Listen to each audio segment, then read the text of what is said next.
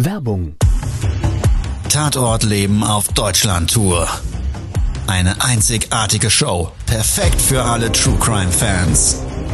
Erlebe echte Tatortgeschichten, spannend erzählt von Marcel Engel, Deutschlands bekanntester Tatortreiniger. Erfahre, was Marcel von den Toten lernen konnte, bei über 15.000 Tatorten. Tatort Leben live, auch in deiner Nähe. Jetzt Tickets sichern.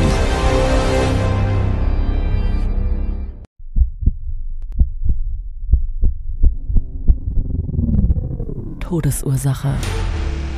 Der Podcast mit Tatortreiniger Marcel Engel. Es wird immer mal wieder in meinem Podcast vorkommen, dass wir sehr tief in das Geschehen eintauchen. Ich werde offen darüber sprechen. Damit meine ich, dass Flüssigkeiten wie Blut als Element das kleinste Problem sein wird. Ich freue mich, wenn ich euch auf eine Gedankenreise entführen darf in meine Welt des Tatortreinigens. Todesursache. Der Podcast mit Marcel Engel. Hallo und herzlich willkommen. Ich freue mich riesig, dass du wieder eingeschaltet hast. Solltest du neu dabei sein, herzlich willkommen hier bei Todesursache in meinem Podcast. Und wir gehen heute gemeinsam in zwei Aufträge, zwei Tatorte des Lebens. Und der Ursprung, warum ich gerufen wurde, waren vorhergehende Taten, die aus dem Mobbing heraus geschehen sind. Du hast mit Sicherheit schon mal selber auch ja, in den Medien von Mobbingfällen gehört, gerade ja aktuell ein sehr trauriger Fall mit der kleinen Luise, wo es sogar bis zu einem schrecklichen Mord gegangen ist. Aber Mobbing geschieht jeden Tag, tausendfach in unseren Schulen, in Beziehungen, auf der Arbeit. Und ich persönlich selber war ja mal Betroffener als Kind, ein Opfer. Und deshalb habe ich für mich entschieden, dem Mobbing den Kampf anzusagen. Es gibt meinen lieben Freund Martin, der mit seinem Programm mit mir gemeinsam in Kindergärten geht, in Schulen, in Firmen, um Menschen zu versuchen, die Wertewelt vielleicht ein bisschen nahe zu bringen, die dann heißt Empathie, Respekt und dass wir ein bisschen achtsamer sind auf uns selbst und auch anderen gegenüber. Ja, und viele andere Dinge, die, glaube ich, so ein Stück weit in der Gesellschaft zumindest schwieriger geworden sind, weil es unheimlich viel Trash gibt. Viel Trash in Form von Angeboten in Social-Media-Kanälen, die es echt schwer machen und gerade den Jugendlichen die richtigen Vorbilder zu finden und dadurch vielleicht die richtigen Werte zu lernen. Natürlich sind auch das soziale Umfeld nicht unerheblich daran beteiligt und aber auch da ist in der schnelllebigen Zeit und gerade auch in der jetzigen mit viel Angst verbunden und mit viel Unsicherheit es ganz, ganz schwer auch für Eltern oder Freunde, Bekannte Werte zu vermitteln. Aber ich würde sagen, lass uns doch mal gemeinsam jetzt in mein Herzensthema des Mobbings eintauchen mit zwei wirklich krassen Fällen. Und wir starten jetzt mal gemeinsam in den ersten Tatort.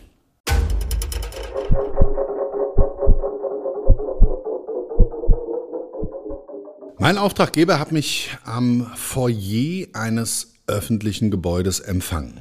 Erdgeschoss und hat mir dann gesagt, passen Sie auf, fahren Sie bitte an der Seite des Gebäudes runter in die Tiefgarage. Drei Untergeschosse, also drei Ebenen hat diese Tiefgarage und Sie müssen ganz nach unten und wir treffen uns dann dort ja am im Treppenhaus. Ja, also eine Fahrstuhlanlage und nebendran das Treppenhaus. Er hat mir das gut erklärt. Ich habe es auch gleich gefunden. Macht er dann so eine Glastür auf und sagt, passen Sie auf, das haben wir die ganze Zeit gesperrt, aber natürlich aus Brandschutzvorschriften muss dieses Treppenhaus zugänglich sein und das Ganze ist hier recht frisch passiert. Wir müssen jetzt die Treppen runtergehen. Eigentlich ist da nichts mehr, außer dass dort noch ein Abstellraum und einen Technikraum kommt. Und dieser Abstellraum selber, der hat eine Tür und da ist der eigentliche Geschehnisort. Hat mir gesagt, es ist viel Blut, er kann es nicht reinigen und hat mich dann gebeten, ohne dass er mit muss, runterzugehen. Also von ihm dem beschriebenen Weg bin ich dann die Treppen nach unten gegangen und ich konnte diesen Raum, den er umschrieben hat, sehr gut daran erkennen, dass es kein Schloss in diesem Zylinder gab. Also da war eine Blende einfach nur davor und dementsprechend konnte man diesen Abstellraum an für sich so gar nicht abschließen. Ja, und dann ging, das war so ein grau gestrichener, mit Betonfarbe gestrichener Boden, habe ich die Tür aufgestoßen und direkt an den ersten vier Treppenstufen ganz, ganz viel Blut gesehen. Neben dieser Treppenstufe selber, der Boden war auch komplett mit Blut vollgetropft. Und zwar so einzelne Tropfbilder. Ja, also so, als hätte jemand Nasenbluten gehabt und das wäre dann immer so tröpfchenweise, weil er sich bewegt hat, in so einem Bereich von circa einem halben Quadratmeter verteilt auf dem Boden gelandet. Vor der Treppenstufe, also dann zum Boden hin, zu dieser kompletten Fläche gab es auch noch mal eine Blutlache und ja diese Blutbatik. Und ich habe das das ein oder andere Mal schon erzählt. Das sieht so aus, als hättest du ein Textil genommen, würdest das wirklich mit Blut durchtränken, also beispielsweise ein T-Shirt in einen mit Eimer, mit Blut gefüllten Eimer tunken, so leicht ausfringen, dass es so eine, so eine Wischfeuchte hat und würdest dann dieses T-Shirt auf den Boden legen und so ein bisschen verschmieren. Du könntest dann mit Sicherheit trotz alledem noch erkennen, um was für ein Kleidungsstück es sich gehandelt hat. Und jetzt ist es ja nun mal so, dass diese Abdrücke nicht dadurch entstehen, wie ich das eben erklärt habe, sondern dass das immer ein Mensch anhat, ein Opfer anhat und dadurch eben diese Batik mit Blut abgezeichnet auf dem Boden sich abzeichnet. Ja, und dann ist der Reinigungsprozess für mich eigentlich immer recht klar. Diese Blutlachen auf den Treppen, die waren schon richtig Geleeartig. Das heißt, ich habe dann einen Kunststoffspachtel genommen, habe das zusammengeschoben und dann das so aufgeschobene, geleeartige Blut in einem Lappen abgestreift.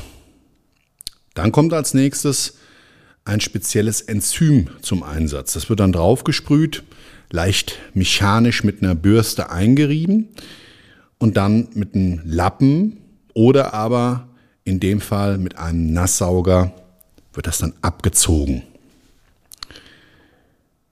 Und während ich so mit dem Spachtel darüber fahre, hat sich auf dem Spachtel so eine Stelle ziemlich, ja, knubbelartig zusammengeschoben.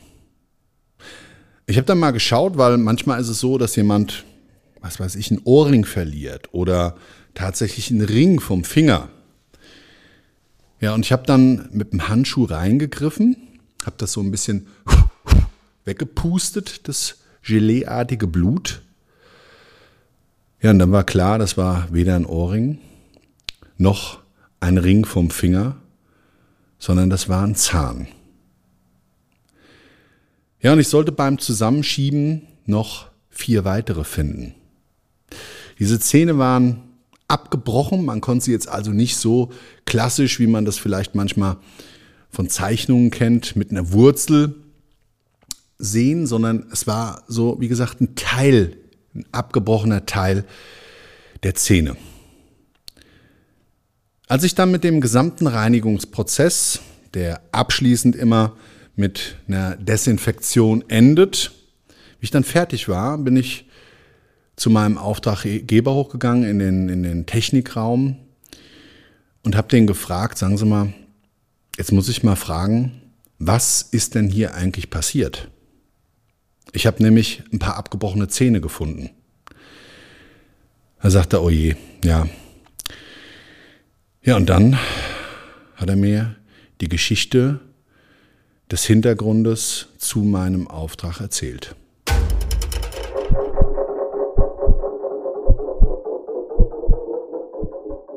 Marcel sagt er, wir haben immer mal wieder Probleme mit Jugendlichen. So im Alter zwischen 12 und 14 Jahren. Wir mussten schon mehrfach die Polizei rufen. Überfallen die mehr oder weniger das Parkhaus. Also die Düsen von oben nach unten bis in die unterste Ebene. Da stehen meistens die wenigsten Autos. Und uns fällt es auch nicht immer gleich auf.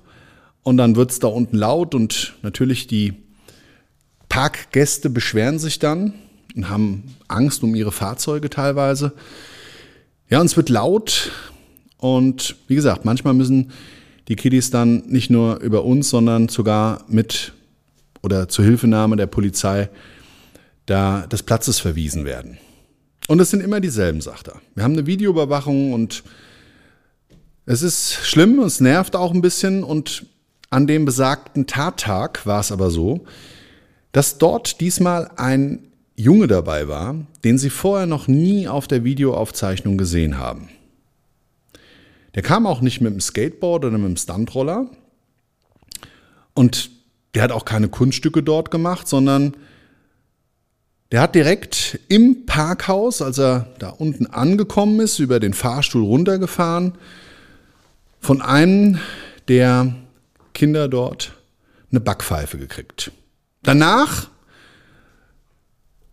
sind sie zu viert mit ihm zusammen runter ins Treppenhaus, dann in dem Abstellraum, der als einziges nicht videoüberwacht war, verschwunden.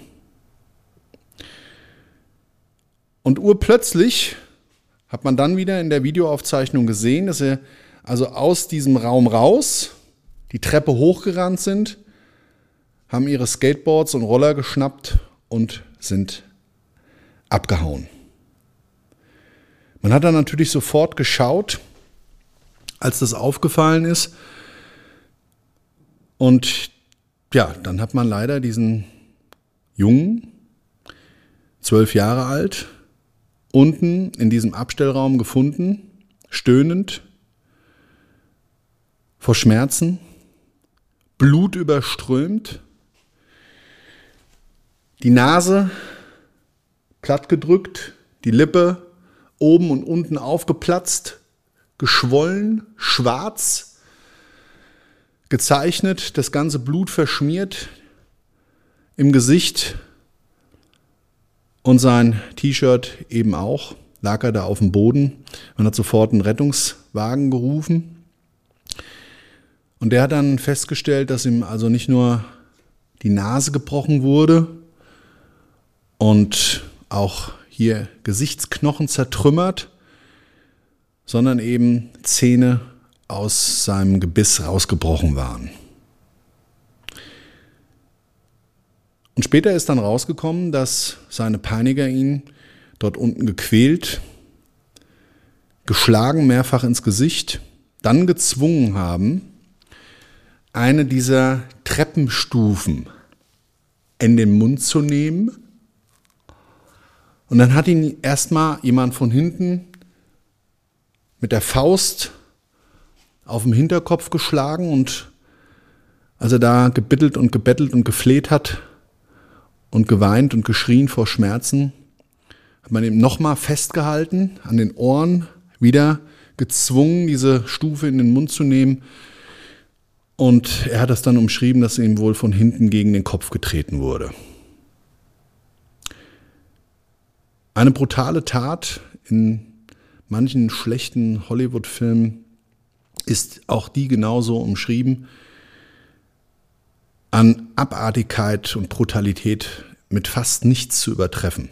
Täter nehmen bei solchen Taten billigen den Tod des Opfers in Kauf. Und als ich dann wirklich gehört habe, dass diese Täter, die später auch gefasst wurden, zu dem Zeitpunkt ihrer Tat zwischen 12 und 14 Jahre alt waren. Da habe ich mich natürlich selber als Familienvater gefragt, was ist denn da in Herrgotts Name schiefgelaufen? Und ich will jetzt hier diesen Podcast eben nicht in die falsche Richtung lenken. Ich bin jetzt hier an der Stelle weder der Richter, noch kann ich solchen Kindern helfen, die solche Taten begehen. Da muss ein Psychologe ran. Da muss ganz vieles passieren. Und gerade dem Opfer, dem muss geholfen werden, aus diesem schrecklichen Erlebnis und aus diesem Traumata irgendwie rauszukommen, mit diesem Erlebnis leben zu lernen, das zu verarbeiten. Das ist ein jahrelanger Prozess, wenn es dann überhaupt gelingt. Aber bild dir mal selber deine Meinung zu diesem Tatort des Lebens, Ursprung Mobbing. Weil was dann auch sich im Nachgang herausgestellt war, dass er immer, immer, immer wieder Opfer war, schon im Vorfeld viele Monate zuvor und der sich dem einen oder anderen auch anvertraut hat. Und ja, die Parallele dazu, die konnten wir jetzt, glaube ich, gerade erst bei diesem schrecklichen Mord an Luise lesen. Ich möchte jetzt mal gemeinsam mit dir aus diesem Tatort raus in den nächsten Tatort des Lebens eintauchen. Also, lass uns gemeinsam starten. Tief durchatmen kurz und dann würde ich sagen, gehen wir mal in den nächsten Fall.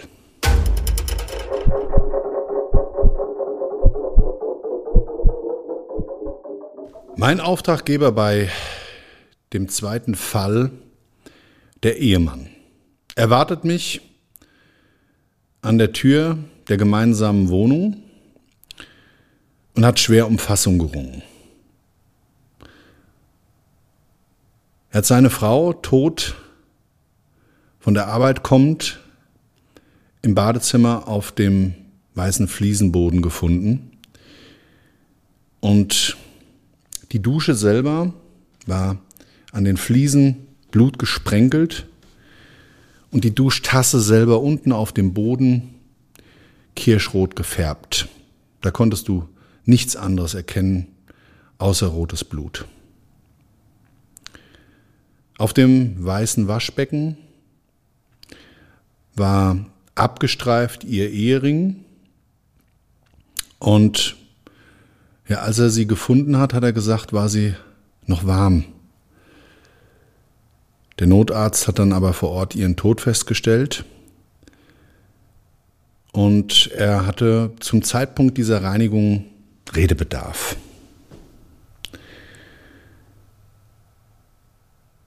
Er hat mir dann geschildert, während ich dort die Reinigungsmaßnahmen durchgeführt habe, hat er so außerhalb des Badezimmers sich im Flur der Wohnung auf den Stuhl gesetzt und mir zwar nicht dabei zugeschaut, aber wie gesagt mit mir gesprochen. Immer mal wieder habe ich sein Schlurzen gehört und es war schon wirklich herzzerreißend, weil er hat mir dann gesagt, wissen Sie, meine Frau, die, die hat sich das Leben genommen, weil ich habe jetzt im Nachgang erfahren von ihrer Freundin, dass sie auf der Arbeit gemobbt wurde seit einiger Zeit. Und mir hat sie das gar nicht anvertraut. Ist vielleicht manchmal so in einer Beziehung, ich weiß es nicht, wie es dir, wenn du in einer Beziehung bist, draußen geht, aber ich glaube, es ist immer ratsam, wenn man das wirklich mit Menschen teilt. Und das sollte nicht nur der Freund und die Freundin wissen, sondern mit Sicherheit auch der Lebenspartner. Ändert das vielleicht was an der Sache?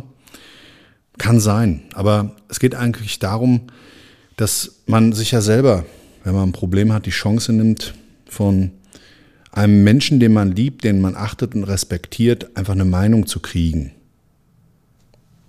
Vielleicht den Rücken gestärkt bekommt oder sogar Hilfe. Aktive Hilfe, auch das kann natürlich möglich sein. Also das war wirklich, es hat ihm ganz, ganz, ganz schwer auf der Seele gelastet. Aber er hat mir dann gesagt, ich weiß auch nicht, ob ich hätte was machen können, weil ich weiß, meine Frau, wir kennen uns schon seit über 30 Jahren und mehr oder weniger aus ganz, ganz jungen Jahren. Meine Frau war 42. Ich bin seit dem zwölften Lebensjahr mehr oder weniger durchgängig mit meiner Frau zusammen gewesen. Und ich weiß aus ihrer Vergangenheit, dass bevor wir uns kennengelernt haben in der Schule, sie davor immer gemobbt wurde. Also die Eltern sind dann irgendwann deswegen umgezogen und aus dem Grund ist sie dann in die neue Schule gekommen und hat ihre große Liebe, ihn, dann kennengelernt. Ja, und sie hat auch immer mal wieder erzählt, wie diese Martyrien für sie sich damals dargestellt haben. Ja, sie wurde angespuckt, sie wurde also wirklich mit Tritten und Schlägen jeden Tag gequält.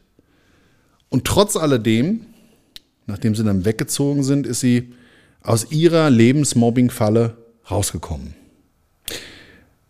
Aber diese Narben, die das eben auf der Seele hinterlassen haben, die hat sie mit sich mitgetragen. Und dann kam dieser Zeitpunkt auf der Arbeit, bei dem sie dann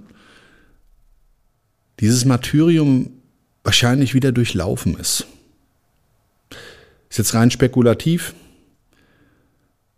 aber das Mobbing war auf jeden Fall bei ihr der ausschlaggebende Grund, warum sie sich dann die Pulsadern aufgeschnitten hat, weil sie einfach keine Kraft mehr hatte. Und genau das ist der Tatort des Lebens, der eben auch durch das Mobbing geschieht. Es gibt viele andere schreckliche Gründe, warum sich Menschen das Leben nehmen und wir das im Nachgang mitbekommen. In dem Fall definitiv das Mobbing, weil sie mit ihrer letzten Nachricht an ihre Freundin auch genau das nochmal im Vorfeld umschrieben hat. Sie hat also nicht geschrieben, dass sie sich jetzt umbringen wird, aber sie hat halt genau gesagt, dass sie es nicht mehr aushält. Und dass sie auch von früher geprägt mit diesem Problem nicht mehr klarkommt und keinen Ausweg mehr sieht. Und ihre beste Freundin dachte in dem Fall, nach ihrer Schilderung zumindest zu beurteilen, dass sie den Arbeitsplatz wechseln will und dann vielleicht sich auch mit ihrem Mann austauscht, um das Problem zu lösen. Und das war der zweite Tatortauftrag zu diesem Mobbing-Thema, den ich eigentlich im Fokus um den Mensch drumherum erzählt habe und nicht um das Blut und die Tatortreinigung. Und ich habe das deshalb gemacht, weil ich dich eigentlich nur mal in diese Welt reinholen möchte, wenn du noch nie Opfer warst, um ein bisschen Verständnis dafür zu kriegen, was aber im Nachgang alles passieren kann, weil man vielleicht manchmal glauben mag, dass ja Mobbing nicht so schlimm ist. Man selber ja vielleicht schon mal ein bisschen fertig gemacht wurde, ja, und sich dabei nicht gut gefühlt hat und man selber vielleicht auch die Kraft hat, aus der Nummer rauszukommen. Ich möchte einen Gedanken mit dir teilen und vielleicht einen Wunsch an dich äußern. Wenn dich diese zwei Tatorte des Lebens jetzt eben auch so ein bisschen in der Empathie abgeholt haben und du dir jetzt vorstellst, einer dieser beiden Opfer wäre ein Mensch gewesen, den du liebst, dann hättest du bestimmt geholfen. Dann hättest du bestimmt alles getan, um deinen geliebten Mensch aus diesem Problem rauszuholen. Und vielleicht können wir das, wenn wir irgendwie mal die Chance haben, hoffentlich erleben wir das niemals bei unseren Liebsten, aber auf Menschen projizieren, die Hilfe brauchen, dem wir in diesem Augenblick unseren Beistand schenken können, für die einspringen und dadurch vielleicht zumindest in unserem kleinen Mikrokosmos die Welt ein Stück weit besser machen. Das war's für heute in meinem Herzensthema gegen Mobbing und ein bisschen andere Folge. Mir aber sehr wichtig. Du weißt jetzt, wie ich darüber denke. Und wie gesagt, vielleicht haben wir gemeinsam ja irgendwann, hoffentlich erleben wir es nicht, aber wenn, zumindest ergreifen wir, glaube ich, jetzt die Chance, dann Leuten beizustehen, die unsere Hilfe brauchen. Also in dem Sinne, ich wünsche dir einen wunder, wunderschönen Tag, eine wunderschöne Restwoche. Mach was draus. Bis zum nächsten Mal. Ciao. Dein Marcel. Das war's schon mit der neuen Folge von Todesursache, der Podcast mit Marcel Engel, Kopf einer eigenen Spezialreinheit und Tatortreiniger bei mehr als 12.000 Orten auf der ganzen Welt. Was kann Marcel für dich bereinigen? Jederzeit. Weltweit. Melde dich oder klick dich einfach mal durch auf marcelengel.com. Empathisch, tiefgründig, ehrlich. Todesursache lässt dich garantiert nicht kalt. Seid dabei. Ich freue mich. Abonniere die Staffel und du kommst für keine Folge zu spät.